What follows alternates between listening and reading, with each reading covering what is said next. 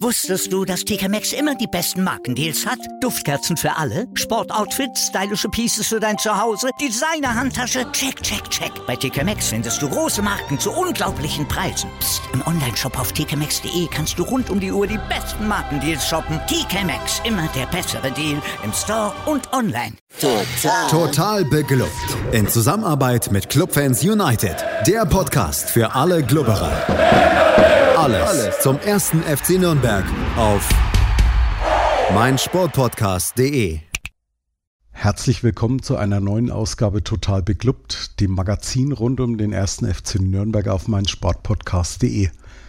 Mein Name ist Markus Schulz und all die Geschehnisse der letzten Stunden am Pfalzner Weiher wollte ich natürlich nicht alleine bewältigen, darum habe ich mir einen bewährten Gast eingeladen. Es ist Stefan Helmer von unserem Kooperationspartner Club Fans United. Hallo Stefan. Hallo zusammen. Ja, direkt nach dem Halbzeitpfiff am Sonntag dachte ich mir noch, irgendwie können wir einfach eine Folge der vergangenen Wochen wiederverwenden.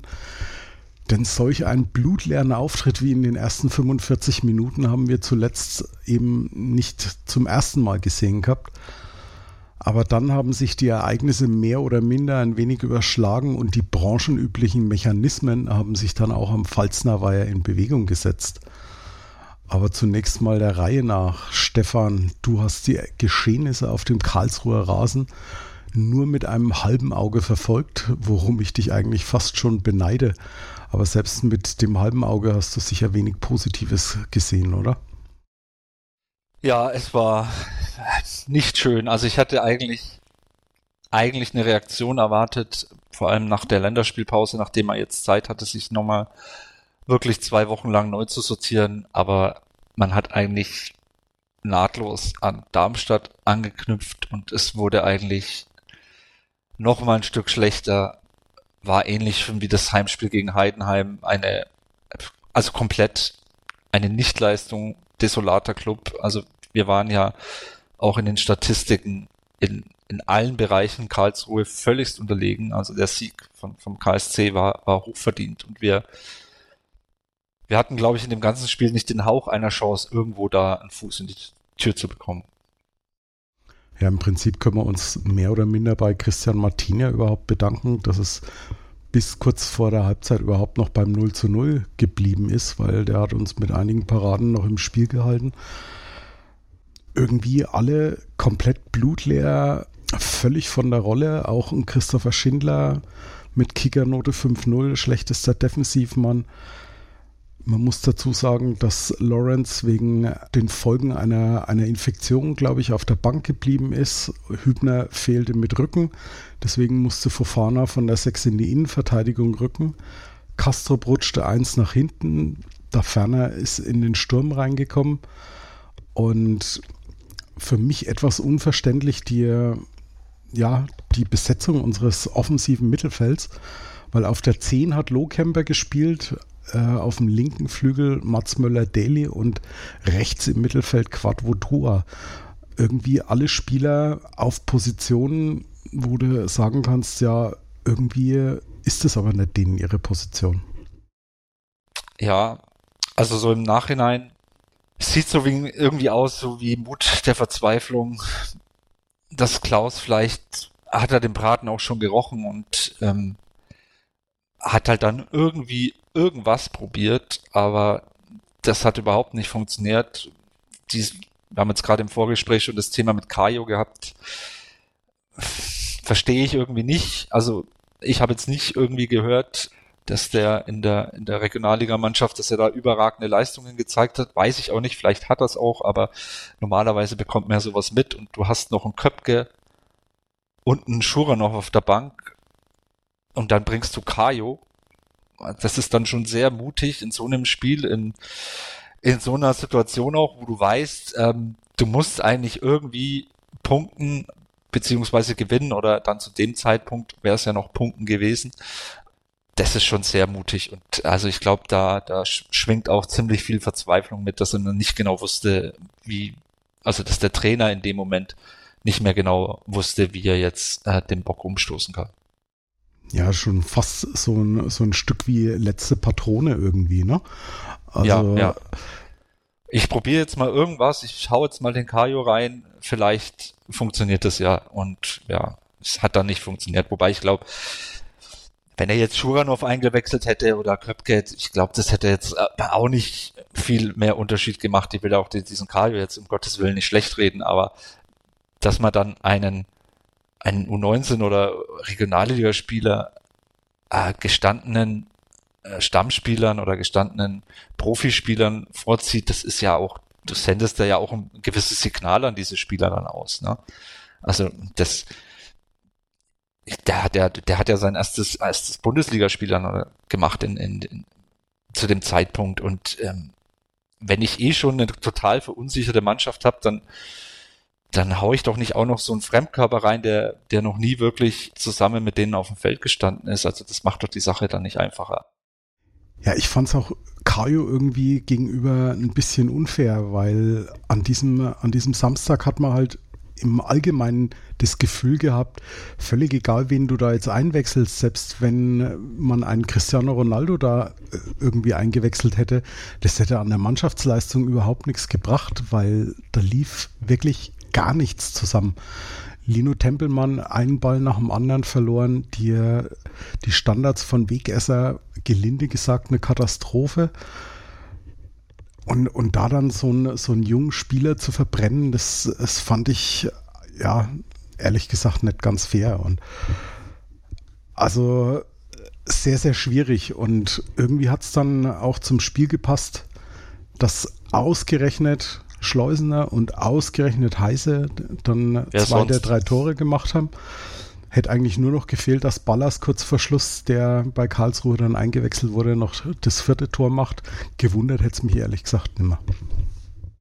Ja, also es war schon gerade diese, diese Geschichte mit Kajo, das war schon sehr viel Verzweiflung. Das, also ich weiß nicht, warum er den dann einwechselt. Hat er vielleicht im Training so überzeugt, dass man ihm einen Schuranov und einen Köpke vorzieht. Ich weiß es nicht. Das ist ja, wie gesagt, auch ein, Signal an, an, die, an die gestandenen Profispieler, dass sie da, äh, dass da der Kaio denen vorgezogen wird. Also, ja, es ist irgendwie verzweifelt, versucht halt mal diesen Kaio zu bringen, mal irgendwie was Unorthodoxes zu versuchen und, und hoffen, dass es funktioniert, aber nach dem Plan sah das irgendwie nicht mehr aus. Ne? Wobei man, wie gesagt, wie du schon sagtest, wahrscheinlich, wenn der jetzt statt Kajo und Köpke oder ein Schuranov eingewechselt hätte, ob das irgendwas anderes bewirkt hätte, glaube ich auch nicht.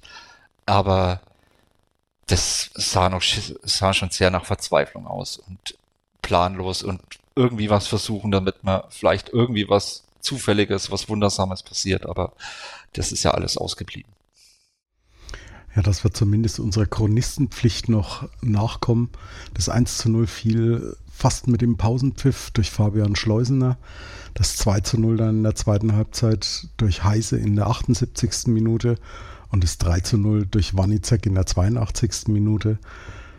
Der Zeitpunkt der, der Tore war eigentlich völlig egal, weil der Club über 90 Minuten plus Nachspielzeit völlig unterlegen war und ja, dementsprechend eine Niederlage, die in der Höhe auch mehr als verdient war.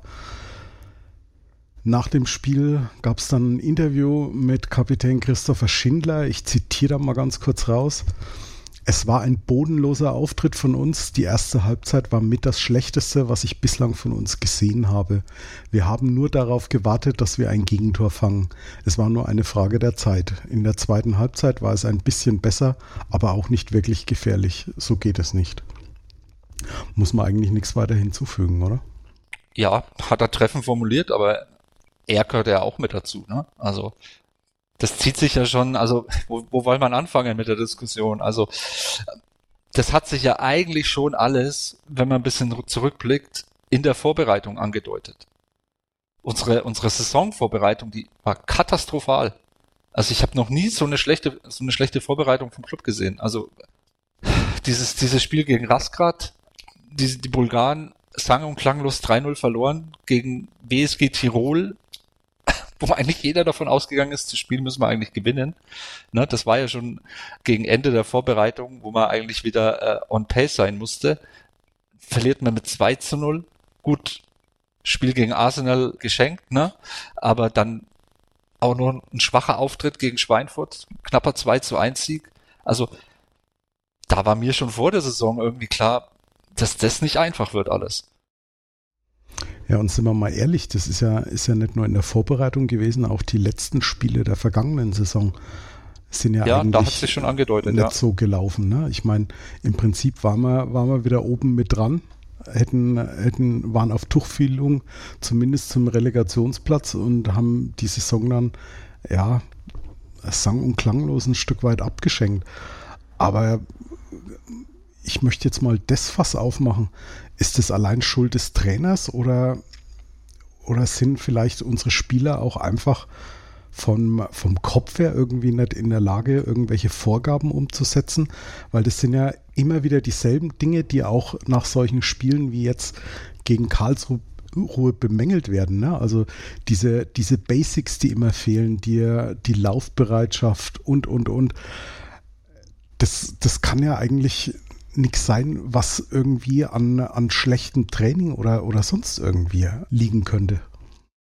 Also, ich glaube nicht, dass es allein an Klaus lag. Und äh, jetzt da alles Klaus in die Schuhe zu schieben, äh, wäre auch äh, sichtlich ähm, falsch. Ähm, da gehören natürlich mehr dazu. Ne? Da gehören auch die Kaderplaner dazu. Da gehört vielleicht auch der Dieter Hacking dazu. Was ich halt nicht verstanden habe und was auch viele weite Teile der Presse, so wie ich es gelesen habe, nicht verstanden haben, ist, warum man sich so auf den Sturm fokussiert hat. Warum man seine ganzen Transfers in die Offensive gelegt hat, äh, so kann man es ja fast sehen. Ne? Also wenn ich ein Schindler, äh, wenn ich ein, wie heißt er? Tom Kraus. Der jetzt zu, nein, der jetzt zu Dynamo Dresden gewechselt ist, ich habe seinen Namen schon vergessen. Äh, der ehemalige ja, Stürmer. Manuel Schäffler. Manuel Schäffler, Schäffler, Schindler. Ja, wenn man, also man verkauft einen Schäffler, wahrscheinlich, weil er noch zu viel verdient hat beim ersten FC Nürnberg, holt einen Dua. Ich meine, das ist ja, klar sind es vielleicht von den Typen her noch ein bisschen andere Spieler, aber es sind beide Stürmer und die haben beide schon bewiesen bei ihren Vereinen, der eine beim ersten FC Nürnberg, der andere bei seinem Vorgängerverein in der Schweiz, dass sie Tore schießen können. Äh, warum hole ich einen Dua, hole ich einen Winsheimer und lass aber das defensive Mittelfeld komplett brach liegen wo ich doch weiß, dass das auch schon in der letzten Saison ein Problem war. Ne? Kraus ist ja jetzt dann weg, da hast du schon mal einen Spieler weg. Gut, dann hast du einen jungen Fofana geholt, aber dass der Kraus nicht ersetzt, das war uns doch allen vor der Saison klar. Und das ist immer wieder das gleiche Problem, was wir auch schon in der letzten Saison hatten. Da hat uns vielleicht, war die, vielleicht die Abwehr unser Faustpfand, ähm, dass wir dann äh, diese Punkte geholt haben. Aber schon in der letzten Saison haben wir ein Riesenproblem, Chancen zu kreieren und Tore zu erzielen. Das war eines der größten Probleme der letzten Saison. Und meines Erachtens lag es nicht an einem Schindler oder an einem Köpke oder äh, dass ein Lohkemper nicht da war, sondern schlicht und ergreifend deswegen, weil wir einfach zu wenig Chancen kreieren, um überhaupt Tore zu erzielen. Und das Problem haben wir im Sommer nicht gelöst. Wir haben die komplette Offensive ausgetauscht, in Anführungsstrichen, aber haben nichts gemacht, gerade auf der, auf der defensiven äh, Position im Mittelfeld, die ja auch dafür verantwortlich ist, ein Spiel zu leiten, ein Spiel zu ordnen oder vielleicht auch dann mal Angriffe zu initialisieren. So. Und verstehe ich bis heute nicht, warum man da nichts gemacht hat. Ja, gestern im Pressegespräch muss Dieter Hecking ja zumindest mal geäußert haben, dass diese Baustelle defensives Mittelfeld bekannt sei und man angeblich nur im, äh, in der Sommertransferperiode nicht den geeigneten Spieler gefunden habe, ja. da es eben sehr schwierig sei, für diese Position jemanden zu finden. Auf der anderen Seite frage ich mich dann, warum wird es nicht auch mal wirklich kommuniziert? Weil es ist ja Aber in dann, der Öffentlichkeit. Dann spare ich mir doch das Geld, dann spare ich mir doch das Geld für Dur, behalte den Scheffler und versuche ein bisschen per, paar Mark oder paar Euros mehr auszugeben für die Mittelfeldposition. Absolut. Also wobei, wobei Dua für mich immer noch die, die bessere Alternative ist gegenüber Ist ein guter Transfer, keine Frage. Keine aber, Frage. aber wir, wir haben halt so, ja, wir haben halt e-, enorme Masse gerade im Angriff geholt. Ne? Also ja, ja. Winsheimer ist so ein, so ein Transfer, den ich am allerwenigsten verstehe. Ich habe es, glaube ich, mit Max die, die letzten Wochen auch schon mal gehabt. Ich glaube, der einzige Grund, warum er gekommen ist, ist, dass er eben in der, seine Wurzeln im Fränkischen hat.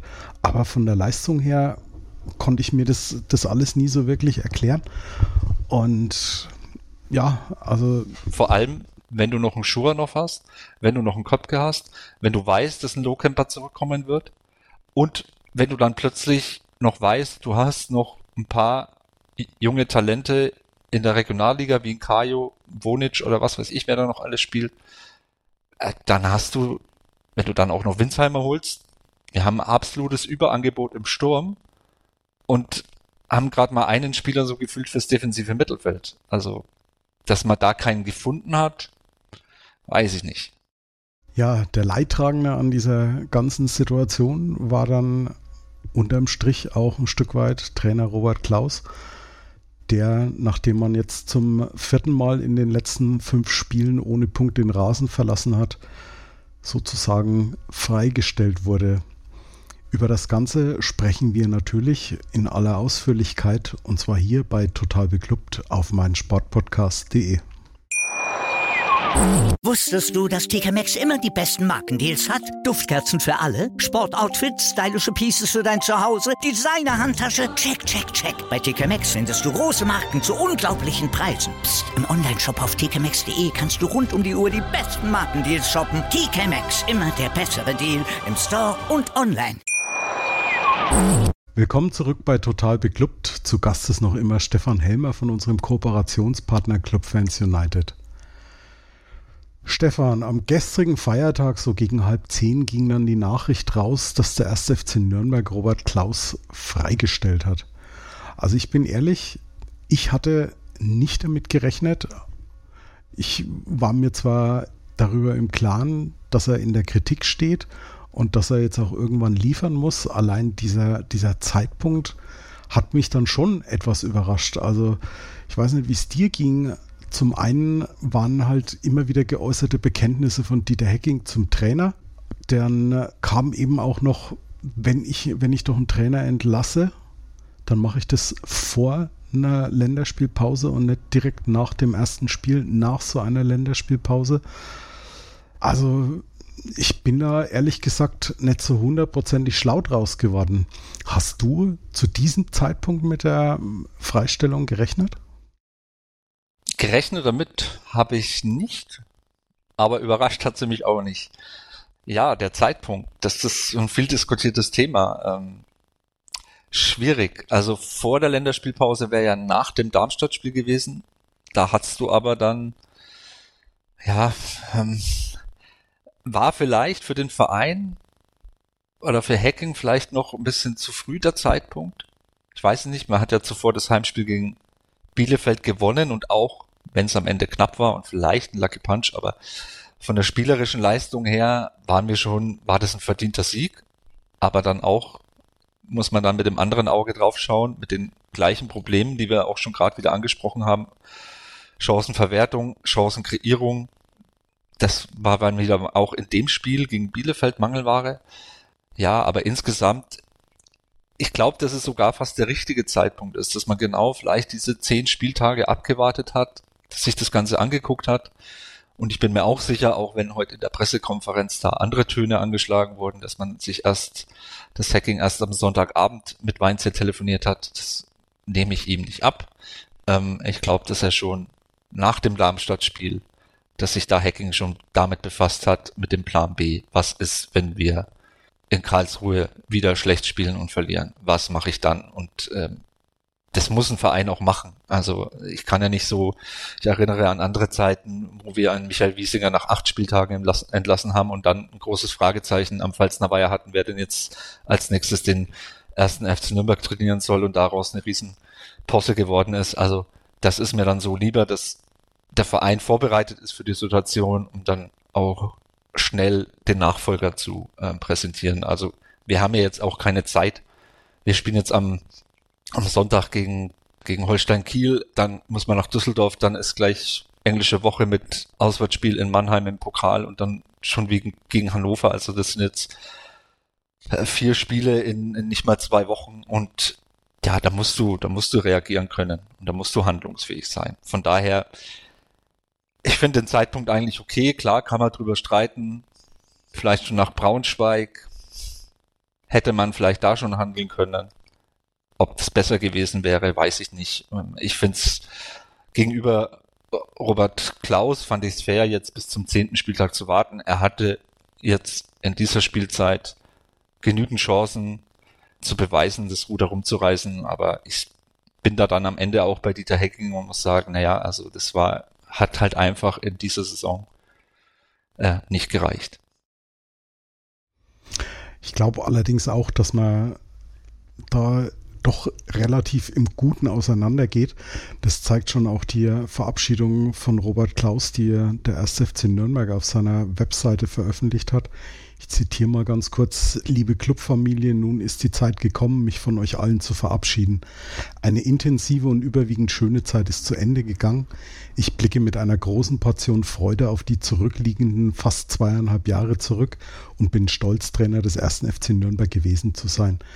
Jeder einzelne Tag hat mir unglaublich viel Spaß bereitet. Ich habe viel gelernt und zahlreiche tolle Menschen kennengelernt.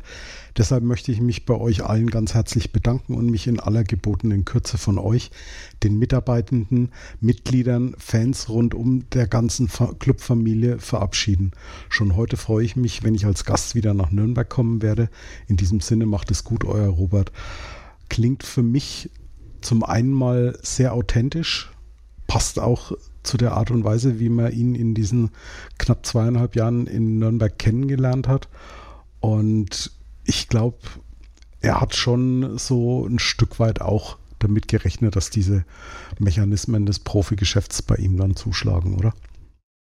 Ja, glaube ich auch. Ähm, Finde ich auch gut, wie das der Verein gemacht hat, dass man da auch nochmal ein Statement von ihm auf der Website veröffentlicht und äh, man kann ihm ja eigentlich auch nicht viel vorwerfen. Ne? Es hat halt in dieser Saison oder bis zum zehnten Spieltag von Vorbereitung bis zehnter Spieltag, das hat einfach nicht funktioniert. Da, da wird man sicherlich noch drüber diskutieren. Auf der anderen Seite, er kam als, als Nobody zum ersten FC Nürnberg. Er kannte die zweite Liga nicht. Er kam da von RB Leipzig, äh, als, von der U23 oder U21, glaube ich, zum ersten FC Nürnberg. Und das ist das ist nicht einfach.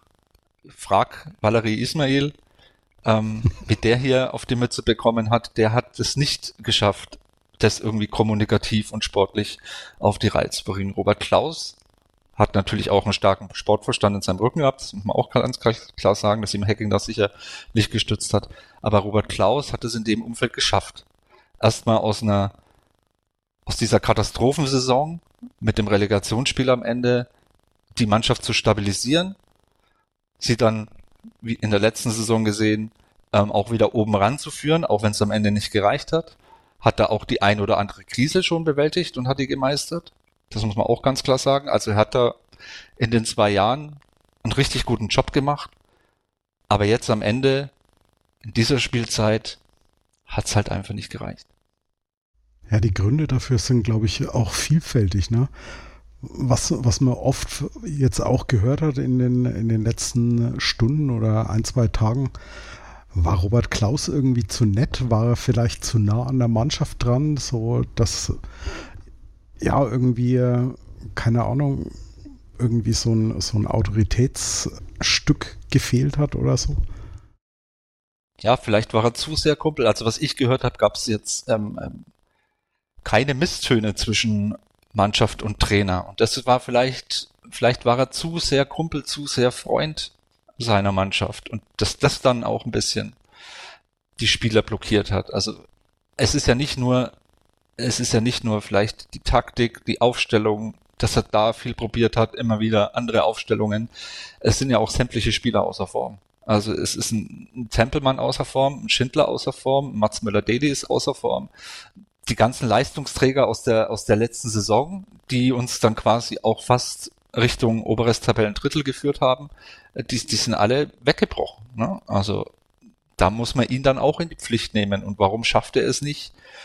Mit Ausnahme des Derbys, das war auch die einzige Ausnahme, die Mannschaft mal über ein komplettes Spiel richtig einzustellen und zu emotionalisieren. Also das hat nie in keinem Spiel geklappt. Also bis auf das Derby. Wir haben St. Pauli erste Halbzeit war eine Katastrophe, Regensburg zweite Halbzeit eine Katastrophe, Heidenheim komplettes Spiel eine Katastrophe, Sandhausen eigentlich auch eine komplette Katastrophe mit einem 2 zu 1 Lucky Punch Sieg, Braunschweig komplette Katastrophe, Darmstadt und jetzt zuletzt Karlsruhe, das ist halt einfach zu viel.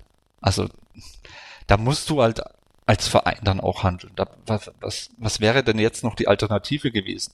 Also, ja, dementsprechend gab es also nun auch schon neue Namen, die gleich gestern gehandelt wurden, beziehungsweise wirklich ernsthaft gehandelt wurde nur ein Name, Markus Weinziel.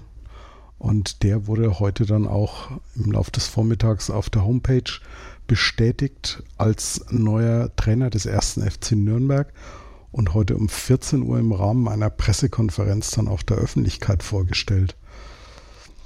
Was fällt dir denn zur Personalie Markus Weinzierl ein? Wie bewertest du seine bisherige Arbeit beim Jan Regensburg, beim FCA auf Schalke in Stuttgart und auch in seiner zweiten Amtszeit beim FC Augsburg?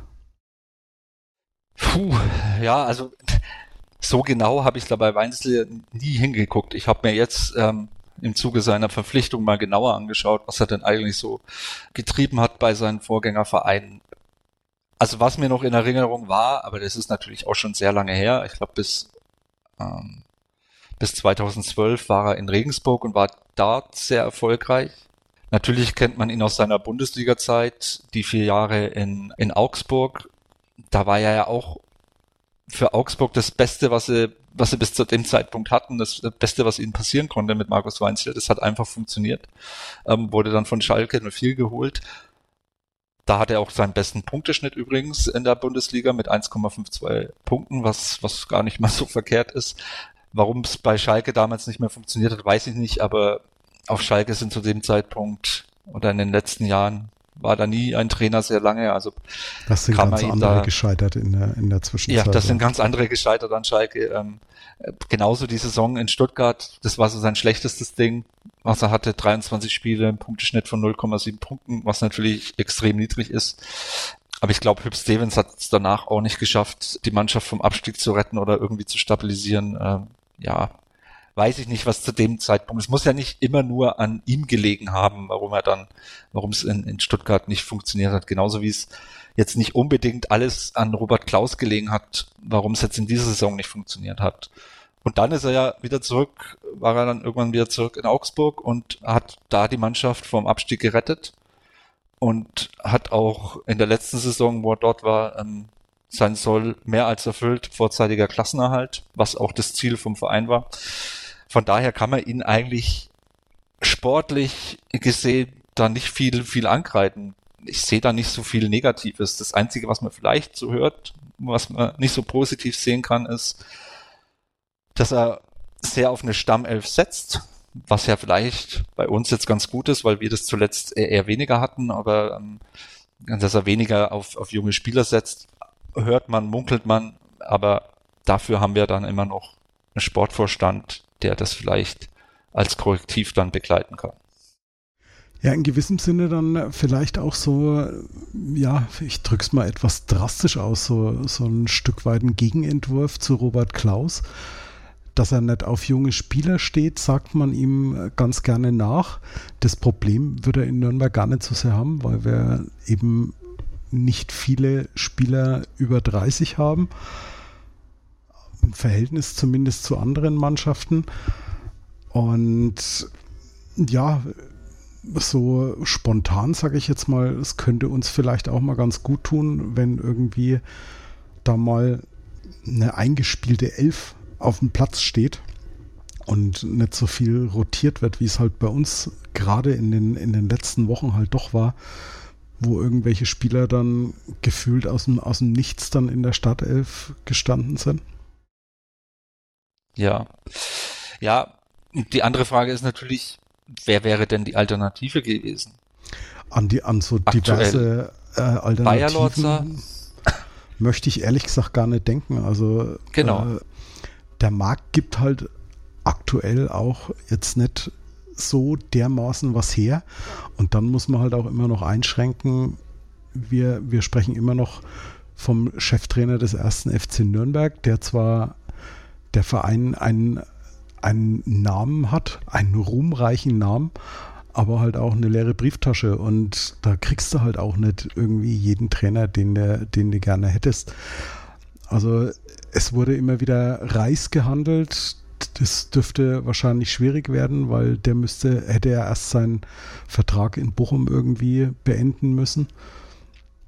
Und wartet wahrscheinlich, dass Kramer auf Schalke entlassen wird. Das kommt noch mit dazu. Matarazzo in Stuttgart wurde auch immer wieder gehandelt. Ein Trainer, der bei uns ja erfolgreich bei der U23 schon gewirkt hat, aber er ist halt noch Trainer in Stuttgart. Darauf zu warten wäre auch, ja, ich sage mal, fatal gewesen. Und ansonsten die üblichen Verdächtigen, ne? Und du hättest viel nehmen können aus der U21, aber dann reißt du ja da, der macht da wirklich gerade sehr, sehr gute Arbeit in der U21 und da ist dann die Frage, willst du dieses Loch dann, also du stoppst zwar das Loch im Profibereich, ähm, reißt aber gleichzeitig reißt, ein anderes reißt gleichzeitig auf, ne? ein Riesenloch auf im, im, im Jugendbereich bei der U21, wo du eigentlich einen Top-Mann hast. Ja, willst du das wirklich machen? Na? Das ist halt die nächste Frage. Und wie gesagt, die anderen Kandidaten, ich weiß nicht, ob man jetzt ein Bayer Lorzer, ob da alle gejubelt hätten. Die anderen Verdächtigen, die aktuell frei wären, wie ein Kofeld. Ich weiß nicht, ob der in die zweite Liga möchte. Ne? Also äußerst, äußerst schwierig, diese Position zu besetzen. Ich gehe mal davon aus, dass sich Hecking nicht nur erst am Sonntag, sondern schon, äh, wie gesagt, nach dem Darmstadt-Spiel in der Länderspielpause mit der Personalie Trainer 1. FC Nürnberg beschäftigt hat. Und äh, ich hoffe, man weiß es ja nie, also, ne, dass er da einen guten Griff gemacht hat. Ja, auf der Pressekonferenz hat Markus Weinziel ja erzählt, dass Dieter Hecking ihn am Montag, am gestern eben genau, angerufen hat, als er gerade mit Charlie Dorfner auf dem Weg nach Italien zum Golfen war. Ist auch so ein Punkt, dass er da sofort umgedreht ist und gesagt hat, ja, ich kann mir vorstellen, den ersten FC Nürnberg zu trainieren. Ist auch so ein Punkt, was dafür spricht, dass da vorher schon Kontakt geherrscht hat und es dann nur so die Initialzündung dann eben noch war. Ich glaube, man wollte da eigentlich dann Klaus nicht zu nahe treten, sondern halt sagen, ja, das haben wir erst nach dem Spiel entschieden. Ne? Das, aber das, das ist für mich eigentlich klar, dass man sich schon lange vorher mit einer Nachfolgepersonale beschäftigt hat, damit man vorbereitet ist. Alles andere, finde ich, auch ist unprofessionell. Ne? Wenn man sich nicht, also man kann nicht den Trainer entlassen, wie wir es schon oft beim ersten FC Nürnberg hatten und dann ein Fragezeichen haben, wer denn eigentlich sein Nachfolger ist. Also das muss, da muss man vorbereitet sein, da muss man vorher schon Gespräche führen und die zeitliche Abfolge, die spricht eigentlich dafür, dass man eigentlich schon lange vorher ähm, da die, die, die Sachen abgesteckt hat. Hier auch gleich noch ein Zitat von Dieter Hecking. Er hat äh, gesagt, er war unser Top-Kandidat, er war auch der einzige, den wir kontaktierten. Dass gleich der erste Anruf zum Ziel führte, ist natürlich sehr erfreulich gewesen. Es war wichtig, kein Vakuum entstehen zu lassen. Ist auch so ein Punkt, wo ich sagen muss, ja, extrem wichtig, dass eben nicht so was passiert wie damals die Trainersuche, die dann mit Gerd-Jan Verbeek geendet hat wo wir diese ganzen Possen dann am Pfalzner erlebt haben mit Christian Groß. Ja, ganz, ganz schlimm. Ganz schlimm, ganz schlimm. Also da, da haben wir ja ein wirklich erbärmliches Bild in der Öffentlichkeit abgegeben und von daher ist es diesmal relativ geräuschlos eigentlich dann vor sich gegangen.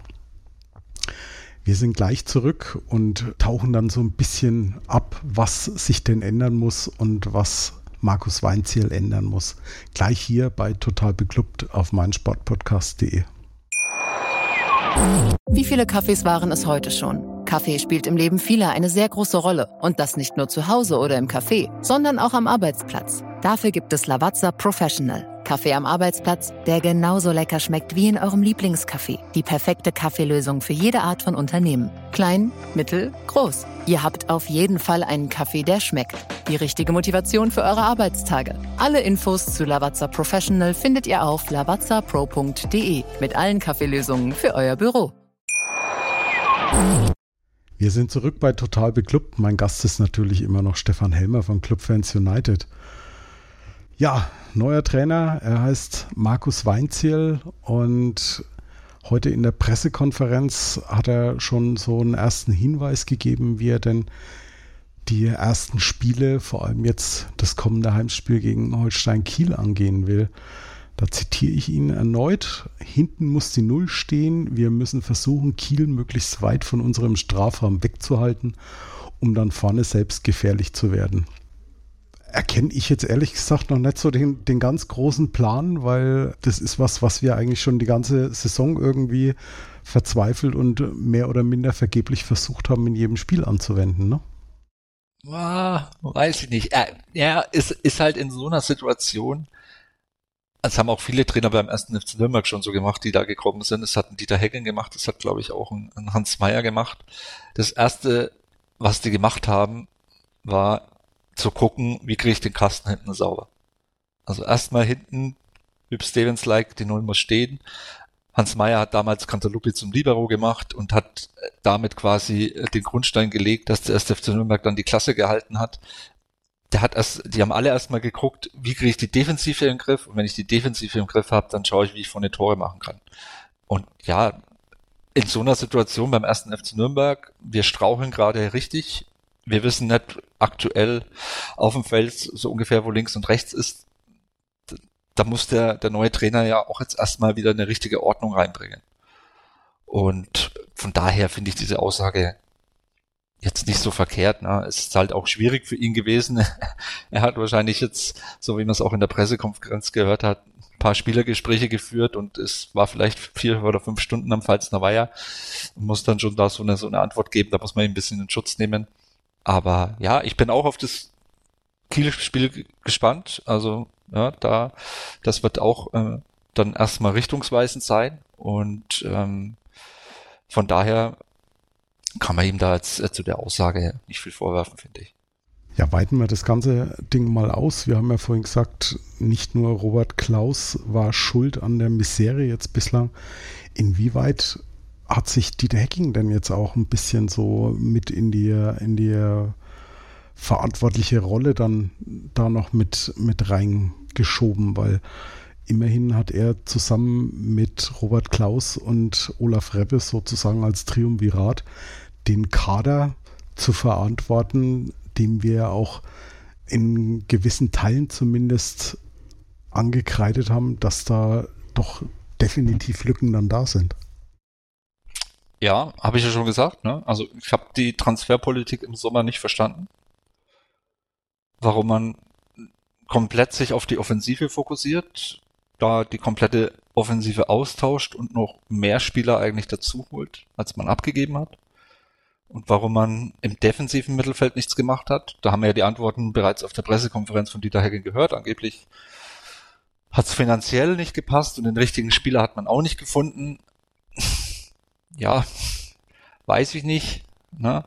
Ähm, man hätte sich aber dann auch überlegen können, was natürlich auch ein Manko war und was auch schon im letzten Jahr ein Manko war, dass du keinen Leader auf dem Platz hast. Das fehlt uns komplett. Also so ein Typ Galasek, ein Typ Simmons, die wir in den letzten Jahren hatten und was da alles noch für Namen waren, die fehlen uns aktuell, da fehlt uns einer aktuell komplett. Ich dachte immer, dass Schindler eigentlich der Typ dafür ist, aber anscheinend nicht. Ich weiß, dass es, ähm, Valentini ist da, finde ich, zu brav dafür. Auch ein Behrens, den wir mal hatten, da war ja auch schon dieses Thema, ist wieder aufgekommen. Der war auch schon vom Typ zu brav dafür. Da fehlt uns einfach einer. Geist kann es anscheinend auch nicht.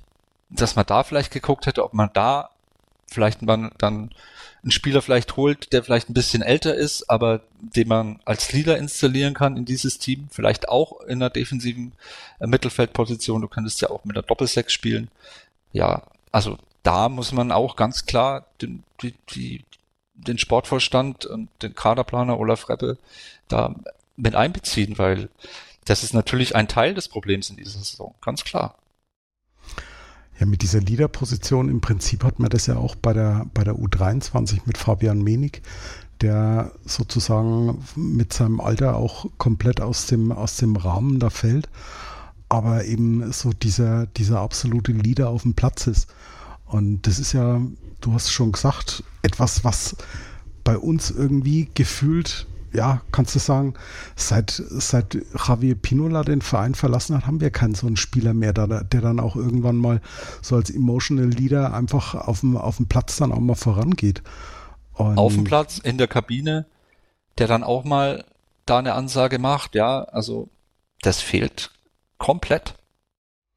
Und es wäre, glaube ich, auch im Moment gerade neben dem Platz mal extrem wichtig, dass sich da so die, die Spieler einfach, glaube ich, mal irgendwie bei jemandem im Keller zusammensetzen und sich einfach mal ein paar unbequeme Worte gegenseitig an den Kopf hauen, um äh, da vielleicht auch ja für sich selber so, so ein bisschen den, den Brustlöser wahrscheinlich zu kriegen. Ja, ja, und ich fand auch, wie ist der im Kommentar vom Kicker heute von, von Chris Bichele, ich finde, der hat es ganz gut treffend formuliert, ähm, so wie das am Ende halt gewirkt hat, dass, dass Robert Klaus da so wie ein Projektleiter gewirkt hat und nicht mehr wie ein Trainer und wie ein Leader. Das war sicherlich dann auch äh, ein, ein Teil des ganzen Problems, ne? dass er halt irgendwie so dieses Projekt ähm, 1. FC Nürnberg irgendwie äh, gemanagt hat, aber da die Emotion dann völlig äh, aus der Hand gekommen ist oder völlig verloren war vielleicht auch nicht, nicht hundertprozentig richtig einfach nur kanalisiert. Also das, das ist so, so ein Stück weit mein Eindruck. Weil ich habe mir, ich mir eigentlich schon auch immer einen Trainer gewünscht, der dann auch mit der Mannschaft dann gemeinsam nach, nach dem Sieg feiert, auch mal in die Kurve kommt. Aber irgendwie hat das nicht den gewünschten Effekt in dieser Saison gehabt. Und gerade wenn du am, am zweiten Spieltag halt so ein, so ein Derby-Sieg feierst, wo wir ja schon lang uns danach gesehen haben, vor allem die Art und Weise, wie die Mannschaft da aufgetreten ist mit diesem giftigen Auftritt von Minute 1 an, da hatte ich mir eigentlich schon irgendwie erhofft, dass wir da komplett was anderes auslösen in dieser Saison. Und ja, die Hoffnung ist jetzt, dass Markus Weinziel das Ganze aus dem Team rauskitzelt und vielleicht die ein oder andere Veränderung in der Mannschaft auch vornimmt und mein großer Wunsch, Spieler auf dem Posten einsetzt, wo sie eigentlich hingehören. Ich meine, das ist ja, ja auch nichts Neues, ne? Wenn du, wenn du Dovedan mal fragst, wo seine Stammposition ist, dann wird er dir alle möglichen Positionen nennen, nur keine, in der, auf der er in den letzten Jahren in Nürnberg gespielt hat. Und wenn ich Mats Möller. Außer unter Klaus, muss man sagen.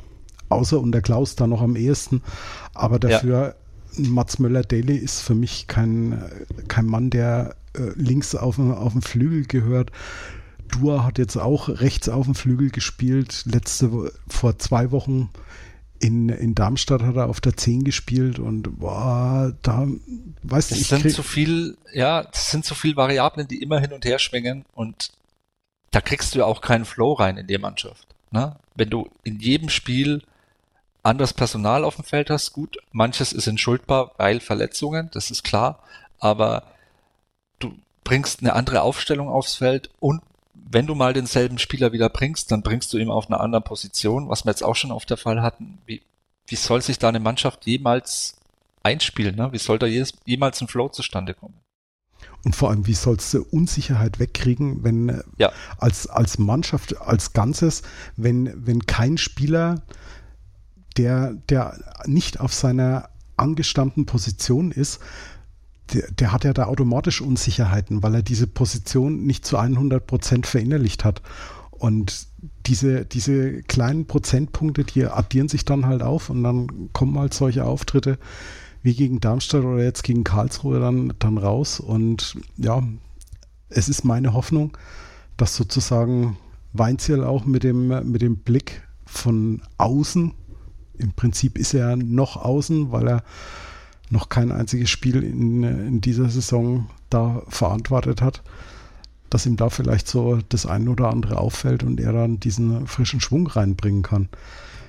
Das kommende Programm hast du vorhin schon angesprochen. Am Sonntag Heimspiel gegen Holstein Kiel. Samstag drauf Auswärtsspiel bei Fortuna Düsseldorf. Am Dienstag Pokal auswärts bei Waldhof Mannheim und Samstag der 22.10. Heimspiel gegen Hannover. es gab schon leichtere Einstiegsgegner für einen neuen Trainer, ne? Ja, definitiv. Vor allem, du hast jetzt eigentlich mit, mit Holstein Kiel so ein bisschen Gegner auf Augenhöhe, den du jetzt eigentlich schlagen musst mit den Ansprüchen, die du vor der Saison äh, festgelegt hast. Ne? Ich glaube ja immer noch, also qualitativ haben wir einen guten Kader, allerdings mit Defiziten, die wir jetzt alle schon mehrfach angesprochen haben, defensives Mittelfeld. Da bin ich mal gespannt, ähm, wie Weinzel das Problem löst, wen er da aufstellt, welche Formation. Man sagt ihm ja, macht meistens ein 4-4-2. Bin mal gespannt, wie das 4-4-2 dann im Endeffekt aussieht. Ähm, er steht ja auch, glaube ich, äh, drauf, dass er immer eine Stammelf hat, was vielleicht jetzt für den ersten FC Nürnberg in dieser Situation vielleicht genau das Richtige ist, erstmal äh, da auch Kontinuität auf den Platz reinzubringen, weil da hatten wir überhaupt keine Kontinuität äh, bislang in dieser Saison. Und ähm, ja, du musst eigentlich jetzt schon gegen, gegen Holstein Kiel, äh, musst du mindestens punkten, also eigentlich gewinnen, aber mindestens punkten, damit du mal äh, aus diesem Free Fall ein bisschen rauskommst. Und, und dann hast du ein schweres Auswärtsspiel in Düsseldorf, die aktuell, glaube ich, eine richtig gute Saison spielen, sind aktuell Tabellenvierter. Dann hast du ein ganz schweres Spiel, glaube ich, in Mannheim im Pokal. Drittligist wird garantiert nicht einfach. Und dann sind wir ja schon fast Ende November. Ähm, dann spielst du noch gegen Hannover, die auch mittlerweile ganz gut in der Saison angekommen sind. Und dann hast du Kaiserslautern. Also in zwei, drei Wochen ist es schon ein hartes Programm. Und ich glaube schon, dass das Spiel jetzt gegen Holstein Kiel erstmal das ist das Wichtigste und es wird meines Erachtens richtungsweisend sein. Ja, dann schauen wir mal, wie Markus Weinziel da dann aufstellen lassen wird und ob er den FCN wirklich stabilisieren kann. Wir werden es auf jeden Fall aufmerksam und gewohnt kritisch verfolgen. Für heute, denke ich, haben wir uns genug den Mund fusselig geredet. Ich bedanke mich recht herzlich bei meinem heutigen Gesprächspartner Stefan Helmer von unserem Kooperationspartner Club Fans United. Ja, und Stefan, ich hoffe, dass wir das nächste Mal ein paar angenehmere Themen zu besprechen haben. Vielen Dank, Stefan. Gerne, hoffe ich auch. Falls ihr zum Thema Robert Klaus oder Markus Weinziel oder Dieter Hecking noch etwas loswerden wollt, so könnt ihr das gerne bei Twitter, Facebook oder Instagram tun. Wir freuen uns über jeden Kommentar und jedes Like. Und wenn euch der Podcast gefallen hat, dann dürft ihr uns gerne weiterempfehlen oder, falls noch nicht geschehen, im Podcatcher eurer Wahl abonnieren. Und wir melden uns dann wieder nach dem Heimspiel gegen die KSV Holstein. Hoffen wir bis dahin mal das Beste für unseren Herzensverein bleibt gesund und bis zur nächsten Folge total bekloppt hier auf meinsportpodcast.de. Ich habe mich natürlich schockverliebt, weil die war wirklich ganz, ganz klein. So begann die Mensch-Hund-Beziehung zwischen Christina und Tierschutzhund Frieda. Und wie es danach, nach dem ersten Moment der Verliebtheit, so weiterging und welche Klippen es danach zu umschiffen galt, das hört ihr in der neuen Ausgabe von Iswas Dog, dem Podcast für harmonische Mensch-Hund-Beziehungen. Iswas Dog? Mit Malte Asmus überall, wo es Podcasts gibt. Total. Total beglückt. In Zusammenarbeit mit Clubfans United. Der Podcast für alle Glubberer. Alles, Alles zum ersten FC Nürnberg auf meinsportpodcast.de.